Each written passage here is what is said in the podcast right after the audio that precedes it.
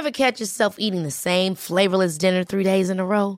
Dreaming of something better? Well, HelloFresh is your guilt-free dream come true, baby. It's me, Kiki Palmer.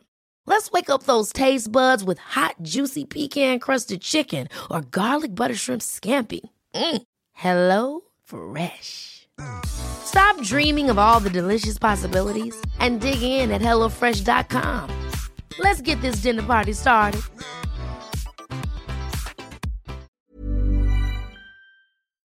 Amigos, bienvenidos a Sin Comentarios. Estoy aquí. No podemos empezar esto contigo riéndote, güey. No, no.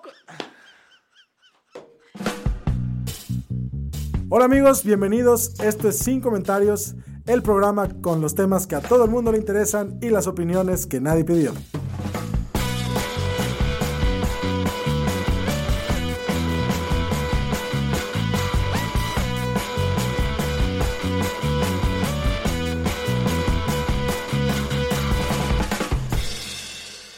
Amigos, bienvenidos a Sin Comentarios, su grupo de autoayuda favorito. Yo soy Memo Vega y quiero hablarles de estos periodistas o pseudoperiodistas que están, pues digamos, como suscribiendo su práctica profesional para promover eh, agendas partidistas.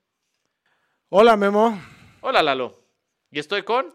Lalo Flores. Bien. Amigos, yo hoy estoy muy eh, preocupado porque la gente cree que se legalizó la marihuana cuando eso no fue lo que pasó. Guillermo Vega, ¿dónde está Fernanda?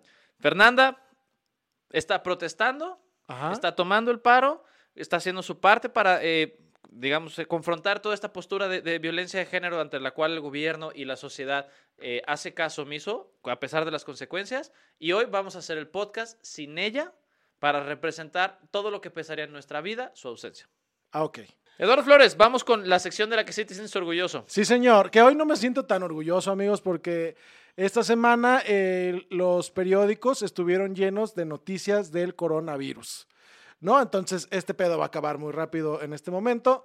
Vamos a hacer la lectura de algunos titulares en esto que se llama Nomás por encimita, ¿no? Entonces, vamos a empezar. ¿Aquí hay música de nomás por encimita o no le hemos puesto música? No, no tenemos, pero ahí eh, tenemos, primero, el coronavirus no nos hará temblar, dice el secretario de Salud.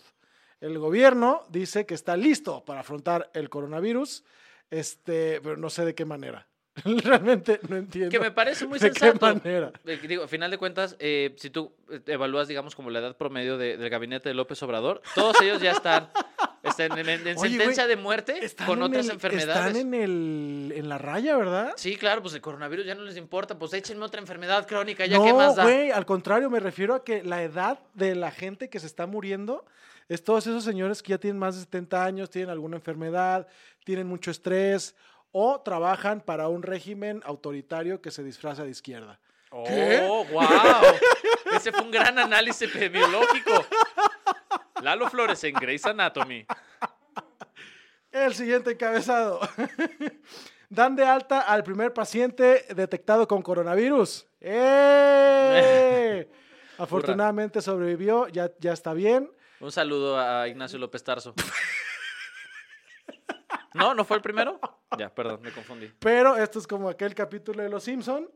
Eh, se ha confirmado el sexto caso de coronavirus ah, en México, amigos. Oh. Sexto caso de Ah, coronavirus. pensé que en estabas hablando de un, un episodio de Los Simpsons. Dije, qué rápido. Ya. Seis casos de coronavirus. Seis, uno ya la libró eh, y se acaba de confirmar el sexto. Y por último, algo que no tiene nada que ver con el coronavirus, que es algo que a Memo Vega le gusta mucho ese tema. eh, la candidata Elizabeth Warren se ha dado de, Warren se ha dado de baja Ah. de la contienda eh, para la candidatura demócrata a la presidencia de Estados Unidos y no ha dicho a cuál de los dos candidatos que sobrevivieron va a apoyar porque parece que no hay a cuál irle. No. No, es una pena. Yo, yo creía que, que eh, Elizabeth Warren era tal vez la mejor opción de todas las que había. Sí, señor. Porque creo que tenía eh, abordajes mucho más sensatos y mejor estructurados que los que tenía, este, había pres- presentado Bernie Sanders, con una agenda muy similar. Ahora, dijiste a los dos candidatos que sobrevivieron, me parece que el apalabramiento fue muy preciso, porque esos güeyes literalmente están en cuenta regresiva a ver si llegan a las primarias. Sí, señor, sí, señor. Entonces quedan Mike Pence, un señor acusado Mike de... Pence. ¿Cómo se llama? No, ya. Mike Pence es el vicepresidente de Donald Ah, qué Trump. estúpido, se me olvidó entonces. ¿Quién es el que Estás queda? pensando en Mike Bloomberg, pero él se salió antes que Elizabeth Sí, es Warren. cierto, soy un Entonces queda estúpido. Joe Biden Joe Biden y Bernie Sanders. y Bernie Sanders. Y que los dos empezaban a hacer publicaciones ayer en redes sociales de, eh, bueno, en estos días de Elizabeth Warren es una gran candidata, con mucha integridad, le agradecemos todo su esfuerzo, no sé qué, buscando su endorsement. Yo creo que no se los va a dar a ninguno de los a dos. ninguno de los dos. Porque, eh, bueno, Joe Biden es justo la antítesis de lo que quería hacer Elizabeth Warren en, su campaña.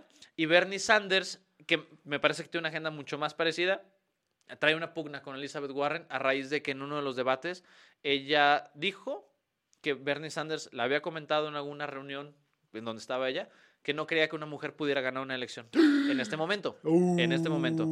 Que, a lo cual Bernie Sanders en el debate dijo, eh, es mentira, yo no dije eso. Y como que ahí agarraron un rollo, que inclusive al final de un debate, de estos donde había 40 candidatos y nada más invitaban a 9, se acercó Bernie Sanders a tratar de saludarla y Elizabeth Warren le, le, le- Ah, le botó la mano. le botó la mano. sí.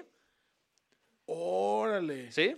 Pero pues digo, si Bernie Sanders te extiende la mano, tienes como mucho tiempo para quitarte, ¿no? Ay, No creas. Pues, ¿Lo has visto? Este, el señor enojón de Brooklyn. Ajá, no, por sí, sí, lo he supuesto. es un sujeto muy irritable. Entonces, eh, la gente irritable tiende a reaccionar más rápido ante situaciones sociales incómodas. Vaya, eso explica Memo Vega. Exactamente. Entonces, los eh, amo, pero los odio. e- ese fue el resumen de los encabezados, amigos. Realmente eh, es, había coronavirus y Estados Unidos. Ya. Entonces, Guillermo Vega, Eduardo Flores. ¿qué vas a elegir hacer en este momento? Vamos con tu tema. Vamos a hablar, amigos, de este tema. En las noticias eh, salió una- una- unos encabezados súper, súper truculentos que decían, Senado aprueba la legalización de la marihuana.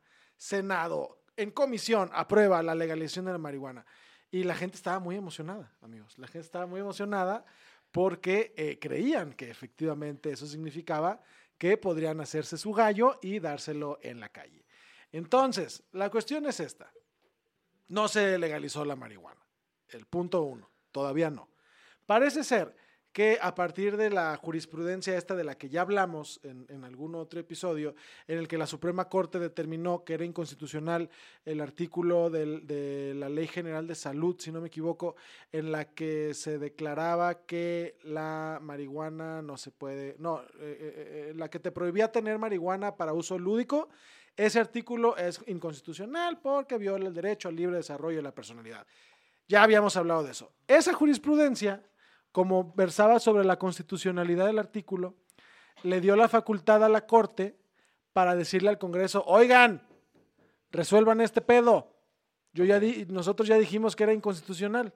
Entonces, parece que a, a- a solicitud, a esa solicitud de la Corte, esta legislatura del, del Senado se puso a trabajar en una propuesta, aprovechando que son mayoría morenista, este, y en la Comisión de Salud, si no me equivoco, aprobaron el proyecto que tiene que pasar a las cámaras para legalizar la marihuana, Guillermo Vega. Ah. Ahí ya, o sea, es como sientes jiribilla. orgulloso por tu ensayo con el que nada más llevas nombre y fecha. Exactamente. pero, Perdón si fue una cosa muy personal, Lalo. pero los de los periódicos no perdieron la oportunidad para ser encabezados acá perrones. Andan bien hambrientos y de clickbait, vénganos, eh, vénganos el click. Sí. Vénganos el click. Este. hay- lo que sí hay, unos, hay unas cuestiones ahí muy importantes que, que comentar, Guillermo Vega, porque los pro canábicos están diciendo que hay partes de esta propuesta que no, con las que no están de acuerdo, ¿no? Porque la libertad de fumar marihuana está limitada por esta propuesta de ley, este, porque solo te van a permitir tener 28 gramos en tu posesión, 28 de, de marihuana, antes de que sea ilegal, le subieron el gramaje. este, 28 gramos exacto. ¿En cuántas bolsas de sabritones se, en- se traduce? no sé, Guillermo Vega, no sé cuántas bolsas de sabritones sean, pero 28 gramos es, es este, pues sí te andas poniendo bien marihuano con 28, gra- con 28 grados. Sí, lo creo. Si tú te pones marihuano con 31 minutos. Ajá, Este, exacto. Entonces, los. Y que puedes tener eh, hasta seis plantas de marihuana en tu casa. y que vas a poder fumar en espacios públicos. Entonces, los procanábicos dicen, a ver, si vamos a garantizar libertades, ¿por qué me estás limitando? O sea, no se ha quitado la criminalización de, de los consumidores y los portadores de marihuana. Nada más te recorrieron el margen poquito para que ya aguante poquito más vara, por así decirlo, ¿no? Y ya puedas cultivarla en tu casa, siempre y cuando tengas autorización de... Ah, hay que solicitar un permiso. Exactamente, según esta propuesta de ley. ¿Por qué? ¿Cuál sería el propósito de, de Es justo, es justo lo que están, lo que están defendiendo los procanábicos. Porque están diciendo, a ver, si esta legislación proviene de, un, de, una, de una interpretación de la Corte en la que se está hablando del libre desarrollo de la personalidad, no tendrían por qué haber limitantes, ni tendrían por qué seguir criminalizando al usuario o al, o al, o al cultivador este, casero de la droga. Y a final de cuentas, este, y lo que, y lo que po- proponen muy sensatamente es, en ese caso, ¿por qué hay o por qué no hay límites de portación de alcohol o de tabaco? O que tendrás que pedir una licencia para poder consumir alcohol, o tener alcohol en tu casa. o para, ¿no? pro- a pa- para poder producir tu propio alcohol. Más bien, la, la, la Yo licencia nada no más lo es, sudo. la licencia no sería para consumir alcohol, la licencia sería para, Para producir para alcohol. producir tu Yo marihuana. creo que la, la mejor manera en la que podríamos apoyar a la gente pro cannabis, te- tú y yo deberíamos empezar un movimiento en el cual exijamos al gobierno que demande a todos eh, los ciudadanos solicitar licencias para cualquier tipo de planta. que en el registro civil haya una fila para eh, actas de nacimiento, actas de defunción, patas de elefante, orquídeas, rosas. Entonces, a ver, órale, pues, ¿quieren limitarnos? Entonces, limi- se ponen a chambear. Quiero, este, quiero eh, plantar mi perejil, oiga. Me da, me da la Y licencia. aquí traigo mi CURP, aquí traigo mi acta de nacimiento, mi recibo de honorarios, los últimos tres estados bancarios. No, porque eso nos llevaría a, a la época de Santana en la que se pagaban impuestos por tener ventanas, Guillermo Vega. Porque, ¿qué crees? ¿Que se van a quedar sin su tajada? Pues es el punto. No, hombre, ¿tú crees que van a poder echar a andar esa dependencia? ¿Tienes, ¿Tienes idea de cuánta gente se necesitaría para poder llevar el registro nacional de quién tiene licencia para plantar qué planta? Sí, cierto. Los vamos a acabar desde adentro. B de Vendetta se quedó pendejo. Entonces, esta es una propuesta que tiene que pasar por el Pleno del Senado y luego tiene que parar No, no, ya. en... Estás hablando de... ¡Estúpido! Tiene que parar en diputados y por último tiene que ser promulgada por el Ejecutivo. No se emocionen, falta un chingo. Pero estás, estamos hablando de cuántos días hábiles. Ah, ok, parece que tienen un término de aquí al final de abril para que haya dado la vuelta la, la iniciativa. ¿Estás diciendo que la legalización de la marihuana se va a resolver después de Semana Santa? Porque parece eh, un desperdicio. Tal vez ni siquiera se resuelva, porque si regresan la propuesta para ajustes, se vota en, en lo general, sí, pero en lo particular no. Y ya sabes cómo se A las ver, gastan. O sea, necesitamos empujar todos a que esta propuesta se pase antes de que México Libre llegue a tener un representante en el Congreso. No tienen ni idea. Eso es, eso es lo que está en juego. Vamos rápido, por favor. Sí, esto tiene que quedar antes de, de las elecciones intermedias, amigos, porque si no, ya valió madre. Eso sí es cierto. ¿Sí? Eso sí es cierto. Porque decía nuestra, ay, nuestra Lili Telles, tan bonita. Ah, ¿Qué quieren? ¿Un país de drogadictos? ¿Es lo que quieren? ¿Un país de drogadictos? Señora, tenemos un país de alcohólicos, o sea, también no se clave tanto. ¿Hay alcoholismo en México? Señor, usted trabajaba en TV Azteca. Ahora resulta que las drogas le, le causan inconveniente. Ahora resulta que le da comezón la droga, Ajá, señora. por amor de Dios. Usted convivía con Daniel Bisoño. Exactamente, amigos. Entonces, no se crean todo lo que dicen los medios. Por ahí sí encontré que hay notas este, que, muy Más puntu- serias. que muy puntualmente aclaran, aclaran la situación. Pero para los que se emocionaron, todavía no, amigos. ¿Sabes a qué hay que preguntarle a Fer la siguiente vez que la veamos? ¿Qué? Si podemos hacer una aplicación como una especie de, de Aaron a, a esta, a, la- a las páginas de internet o a los buscadores Ajá. que te diga cuándo una cosa es clickbait. Ah, estaría increíble. Estaría chido, ¿no? Como de, ah, cuidado, increíble. esta nota del informador, clickbait. Esta nota del universal, clickbait. Clickbait. Esta nota del octava, clickbait. Esta nota del octava, clickbait. Esta nota del octava, clickbait. Esta nota del octava, clickbait. Sí, amigos, no, no caigan en el clickbait. Cualquier cosa que empiece. Denuncien. No, cualquier cosa que empiece con no creerás la reacción es este, seguramente es clickbait. No creerás cómo se ve López Obrador lo ahora. todo es que sigo cayendo, güey. Ya sé, exacto. El otro día así de repente sale así como, no creerás cómo se ve Tamara ahora. Tamara, ¿qué le pasó? Así que deberías, deberías estar sentado para ver estas fotos de cómo luce actualmente Carmen Campuzano. Y me senté, güey. Me senté, me senté y la abrí. Una disculpa, yo sé que vengo manejando en la calzada, pero pues me pescó. Muy bien. Entonces, eso es lo que traemos el día de hoy, Guillermo Vega. Entonces, ¿no se ha legalizado la marihuana? No, amigo, relájense Ok, un chingo. Bueno, entonces producción, eh, vamos Sí. desarrollando los, los, los gallos, ¿no? Guillermo Vega. Eduardo Flores. Ay, amigos, eh, una rima. No. Entonces, amigos, eso es lo que está pasando con eh, el Senado y la marihuana. Guillermo Vega, háblanos. ¿Dónde está la rima? No sé. Ok, bueno, ya, ni modo. Esperaba más del rey de la transición, el residente de no la sé, rima. no sé rimar. Ah, cállate, eres un genio para rimar. Ok, bien. No hables mal de ti, yo te quiero. ¿Ok? Ok, gracias. Fíjense, eh, voy a retomar un incidente que sucedió en la mañanera hace algunos días y que creo que eh, refleja muy bien una tendencia que a, a mi gusto que se ha ido haciendo más evidente en los últimos meses. Ajá. Em, fue Frida Guerrera, esta activista feminista, eh, de nueva cuenta retomar la importancia de eh, el paro feminista del 9 de marzo, el hecho de que hubieran programado inicialmente la venta de boletos para ese día y cómo era un asunto significativo, eh, particularmente proviniendo de un presidente que está acostumbrado a los simbolismos. Ajá, fue, fue cuando dijo AMLO que "Ay, yo ni me enteré que ese era ese día. Exactamente, y que me parece que es una...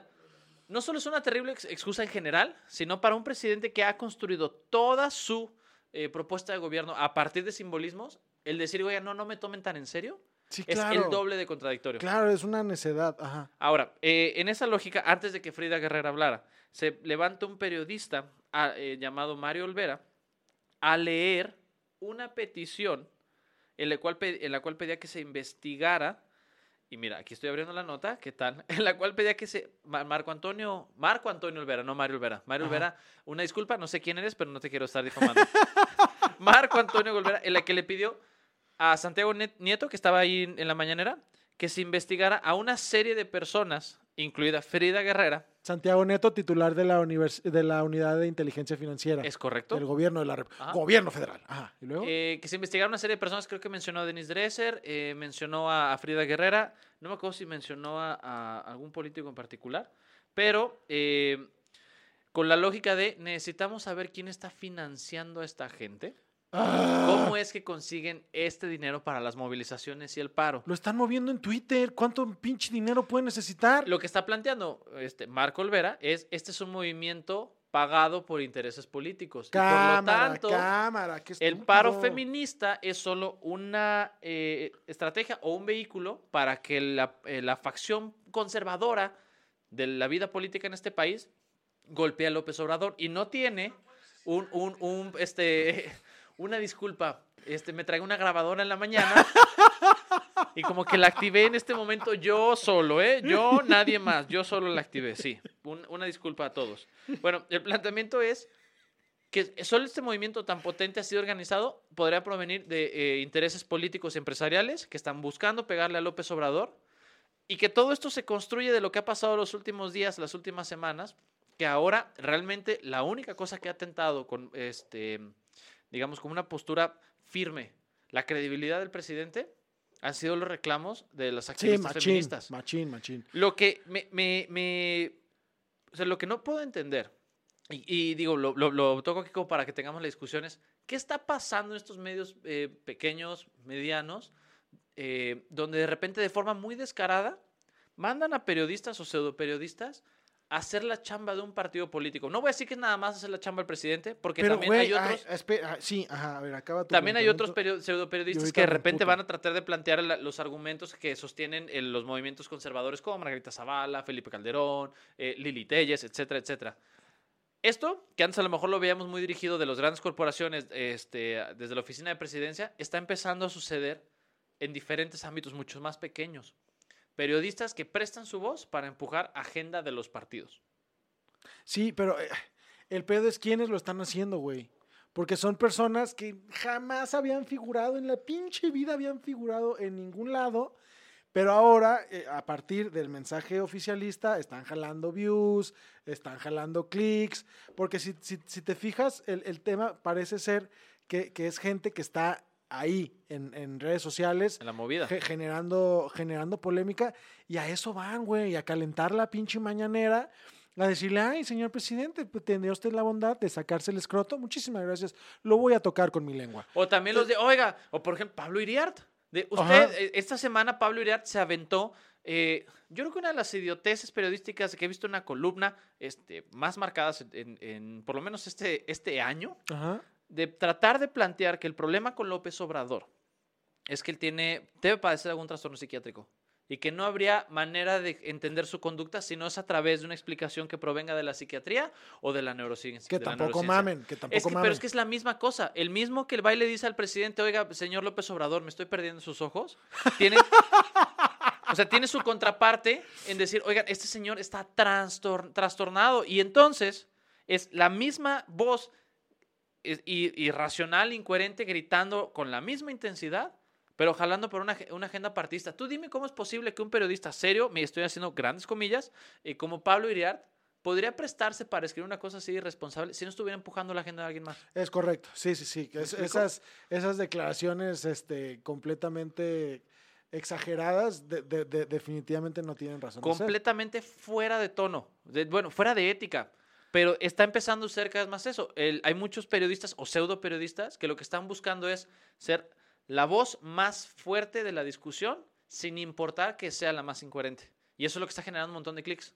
Ay, el cochino dinero siempre. Pero también creo que es bien importante que, que nos hagamos un poquito a la, a la, a, a la, a la dinámica o al hábito de, de empezar a identificarlos. En la mañanera del 14 de febrero, cuando hizo este, por primera vez su visita a Frida Guerrero, cuando estaban las feministas en la puerta de Palacio Nacional, Guerrera. Guerrera, perdón, sí, Guerrera, sí, sí. eh, salió un periodista después de que continuamente estuvieron, estuvieron haciendo cuestionamientos sobre la postura del gobierno ante la violencia de género, a decir, a ver, señor presidente, ya escuchamos muchas Ya, cosas ya, sobre ya- feminis- ya de hablamos- feminicidios, Ya, ya, ya oímos muchas verdades, Ya, señor. ¿Qué ya. le parece si ahora hablamos de su ya cabellera? lo platicamos, ya lo arreglamos. ¿Usted cómo se siente con la rifa del avión presidencial? Hijo de su... Sí, güey. Pero está empezando a ver cada vez más ese fenómeno. Sí, Creo sí. que eh, en lugar de asumirlo como de, ah, qué flojera es y voltearnos, necesitamos empezar a identificar estos medios, a estas personas y, y ex- exponerlos, ex- Pero no- exhibirlos a la luz. ¿No te parece como que es la estrategia, güey? Sí, Ah, ya, que se cansen y ya, miren, en, en año y medio la mañanera va a ser López Obrador Show. Ya nadie va a confrontar. ¡Mañanazo! Sí, ya nadie va a confrontar, ya nadie, Ángel. ya nadie va a tener ganas de, de entrarle al debate. Ya, güey, en, en- en año y medio vamos a ver al secretario de Hacienda bailando el gallinazo mientras se le sale una bolsa de cocaína de la bolsa. Eso es lo que va a pasar Pero ese es- el año y medio. ese es justo el punto. Si las voces que más figuran en la, en la discusión pública son las más radicales, entonces la gente que está buscando matices se pierde. Exacto, gracias. Eso era lo que necesitaba. ¡Mañanazo! Eso era lo que quería. la. Muy bien, Ah, qué emputamiento me da, amigos. pero Eh, hay que exponerlos a la luz. sí, señor. Muy bien. Eduardo Flores, Guillermo Vega. explica tu sección. Ah, qué estúpido, qué estúpido. Ni la viste venir, ni la viste venir. Súper en curva, güey. Te pegó más duro que un correo del SAT. Órale, perro. Favor de cumplir sus obligaciones fiscales. Ajá. Lo invitamos a cumplir con sus obligaciones Ay, en sin comentarios. hoy, hoy tengo, hoy hay una nota estúpida de la semana. eh, voy a cambiar la introducción porque yo la escogí. Entonces, yo sé de qué se trata. No incluye la palabra ano, pero es una cosa que está, que a mí me divirtió muchísimo. Entonces, Guillermo Vega, Eduardo Flores. ¿estás listo para reaccionar a esta historia? De, ti- tiene altas, tiene bajas. Es una montaña rusa. Tengo miedo de hacer esto sin Fer. Lo que vas a experimentar, Guillermo. Esto es una montaña rusa. A ver, venga. Neces- Necesito que estés listo. Sale. Estoy listo yo. Eh, qué bueno, porque por un momento lo dudé. Dije, ah, ya, me vas a pedir que esté listo sin que tú estés listo. Anciana de 100 años cumple su sueño de ir a prisión.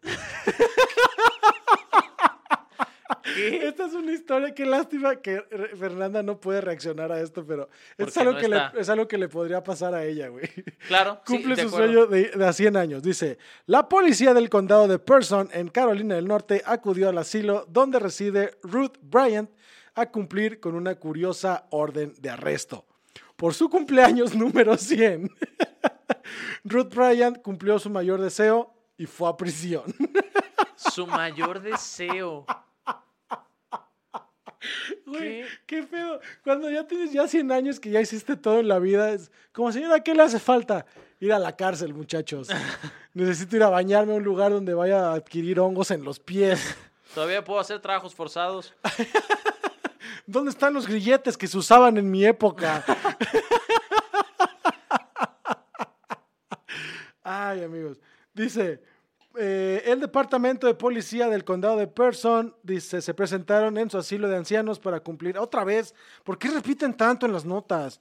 Dice, dos agentes la esposaron a su andadera.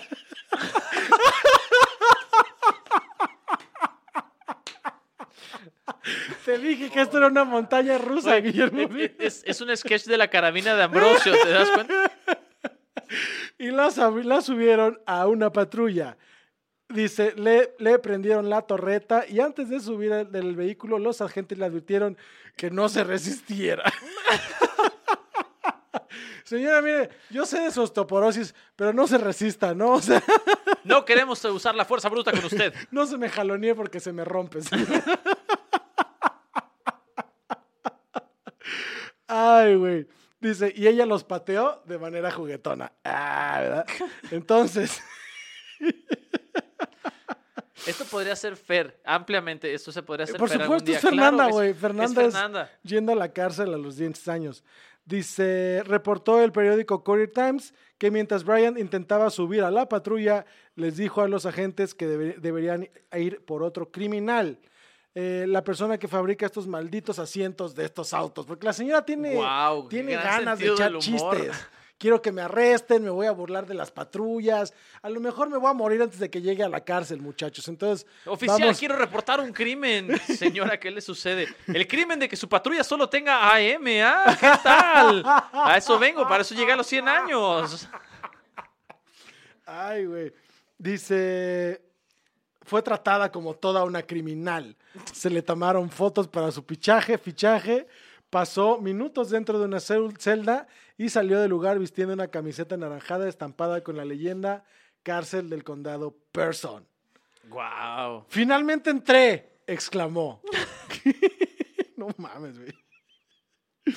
La señora volvió a su asilo para celebrar una fiesta en la que hubo pastel de cumpleaños. Y dice, no se sabe si dentro del pastel había una lima. ¿eh? ¿Para qué se escape? ¿Te das cuenta que ahora Ay. ella es, es la más ruda de todo el asilo? Güey, me imaginé la ternura de la señora eh, siendo arrestada. Y No me, no me vayan a lastimar, muchachos. Tengo, tengo muchos años ya. y, este, ya estoy en la cárcel. Es igual que el asilo, oigan. ¿Sí, cierto? ¿Quién es usted? Ay, amigos. Güey, es una señora, no es Manuel Bartlett. Entonces ya está grande, tranquilo. ¿Esa no es mi casa? La compré con mi sueldo de actriz de telenovela. Ah, no. Estoy leyendo el papel que dejaron aquí la semana pasada. Actualícenme este archivo. Producción. Entonces, amigos, eso fue todo en Sin Comentarios eh, esta semana. No olviden seguirnos en las redes sociales, eh, arroba sin comment en Twitter. No me sé el usuario de Instagram, pero por ahí estamos. Y Guillermo Vega, ¿cómo te Eh, encuentran en las redes sociales? Como arroba muy deteriorado. Ajá, ahí me encuentran como arroba soy Lalo Flores. Y a Fernanda, que no está aquí, la encuentran como eh, De Dudete. le-dudete, con doble T. Ya. Eh, muchísimas gracias por escucharnos. Yo soy Lalo Flores, este señor es... Memo Vega. Adiós. Muchos guiños para todos ustedes. Esto fue sin comentarios. Muchas gracias por escucharnos. Adiós amigos.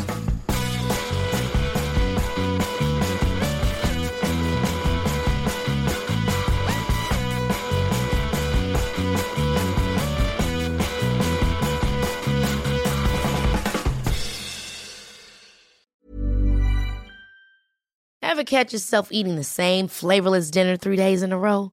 Dreaming of something better? Well, HelloFresh is your guilt-free dream come true, baby. It's me, Kiki Palmer. Let's wake up those taste buds with hot, juicy pecan-crusted chicken or garlic butter shrimp scampi. Mm. Hello Fresh. Stop dreaming of all the delicious possibilities and dig in at HelloFresh.com. Let's get this dinner party started.